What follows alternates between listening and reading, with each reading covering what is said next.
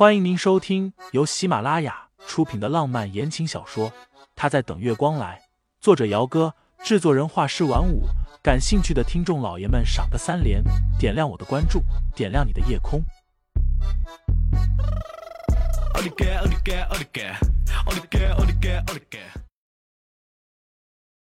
第一百六十二章，察觉到他的异样。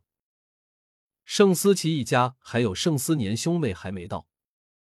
盛老爷子看见盛思景，联想到他近期在公司里的动作，脸色顿时有些复杂起来。三个儿子里，认真说起来，盛思景的能力和手腕的确是最一流的，只是能力出众又太冷血了一些。当然，兄友弟恭这样的事情在盛家是不可能发生的。只是盛思景不动则已。一动便是大刀的砍掉了盛思年在国外多年的心血。盛老爷子想让三个儿子势均力敌，三方平衡，但是又知道这无疑是在做梦。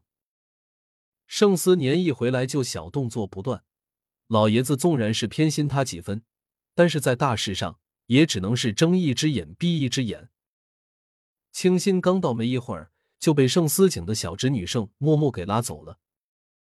盛默默的父亲是盛思景的堂哥，夫妻俩几年前在一次意外中过世了。盛老爷子怕年幼的盛默默被人给欺负，所以特地把他给接到了盛公馆来抚养。和盛家的其他人比起来，盛默默就是一股清流。这丫头不争不抢的，性格欢脱，又总是缺一根筋，凡事都看得很开。在盛家这种吃人的地方，倒也没有人会把他当成是眼中钉、肉中刺。盛默默拉着清新一路上了三楼自己的房间，门一关上，小丫头便可怜兮兮的道：“小婶婶，你能不能帮我一个忙呀？”被一个小自己两岁的女孩子喊婶婶，清新总觉得哪里怪怪的。什么忙呀？盛默默拉着清新在沙发上坐下，扭捏了一下，才说道：“前两天燕家那边托人过来打探了一下，说是想把他们家那个大少爷燕舒然介绍给我。”燕舒然，这个人清新倒是认识。燕家是做房地产生意的，以前和沈家也有过合作。燕舒然是牛津大学毕业的，样貌一般，但是为人却特别的精明狡诈。平心而论，清心不认为这样的人会适合盛默默这样单纯率真的小丫头。盛默默点头，小婶婶不怕你笑话，其实我已经有喜欢的人了，但是那个人家世比不上盛家和燕家，所以清心了然。所以你想让我帮忙，想办法替你推掉和燕家的这桩事情。盛默默拼命的点头。对上小姑娘亮晶晶的眼神，清新说不出拒绝的话来，但是也没有一时头脑发热的就给答应下来。毕竟她只是盛家的儿媳妇而已，盛家现在当家做主的人还是盛老爷子，这件事情得盛老爷子点头同意才行。我试试看吧。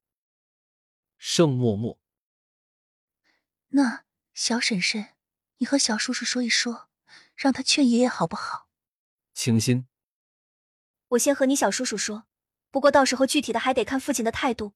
默默，你明白我的意思吗？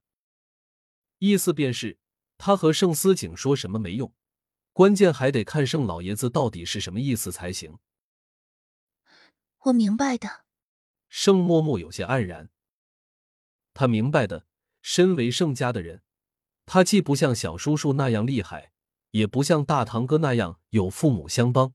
自己的婚事从来就由不得自己做主。晚饭开始，每一回的家宴菜色都是很丰盛的，除了圣公馆的厨师之外，还请了六星级的大厨师过来帮忙。清新面前摆的是一道炖鸽子汤，乍一闻到这股味道，清新立刻便觉得胃里都难受了起来，有一股想呕吐的感觉。怎么了？察觉到他的异样，盛思景微微拧眉，凑近过来低声问道：“不舒服？没事。”清新不想扫了大家的兴，于是强制性的压下胃里的那股不舒适感，夹了一筷子的青菜吃着。这青菜是用熬好的鸡汤炒出来的，味道鲜美留香。清新刚刚没有注意，才吃了一口，胃里的翻滚就再也忍不住，起身捂着嘴巴就往洗手间的方向跑去。